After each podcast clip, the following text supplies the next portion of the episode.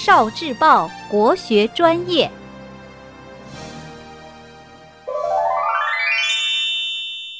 题临安邸。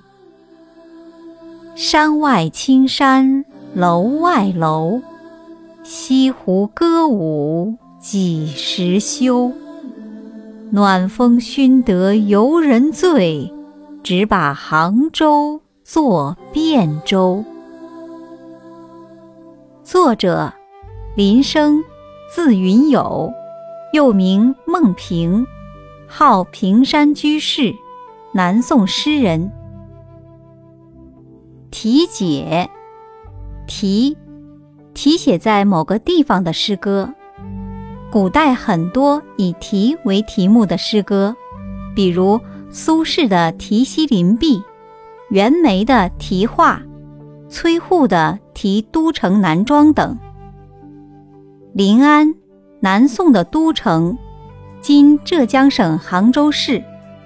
邸，旅店。这首诗写在南宋皇都临安的一家旅社墙壁上，是一首古代的墙头诗，原无题，此题为后人所加。诗歌体裁。七言绝句，讽喻诗。此诗第一句点出临安城青山重重叠叠，楼台鳞次栉比的特征。第二句用反问语气点出西湖边轻歌曼舞，无休无止。后两句以讽刺的语言写出当政者纵情声色，并通过杭州与汴州的对照。不露声色地揭露了游人们的腐朽本质，也由此表现出作者对当政者不思收复失地的愤激，以及对国家命运的担忧。这是一首典型的讽喻诗。创作背景：靖康之难，北宋灭亡，赵构逃到江南，在临安即位，史称南宋。南宋小朝廷不思收复中原失地，只求苟且偏安。统治者们沉沦于奢侈糜烂的腐朽生活中，把临时苟安的杭州当作北宋的汴州。这首诗就是针对这种黑暗现实而作的。诗歌欣赏：重重叠叠的青山，鳞次栉比的楼台。都城杭州是多么美呀！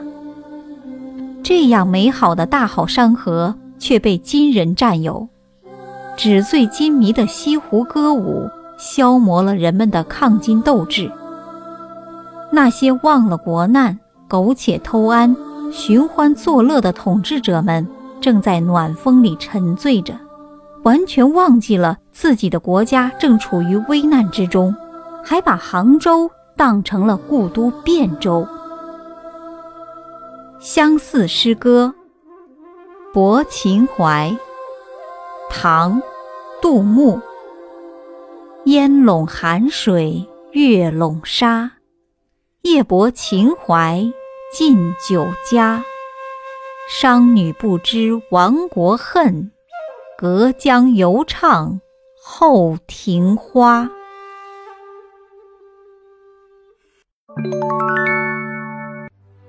聆听国学经典，汲取文化精髓，关注今生一九四九，伴您决胜大语文。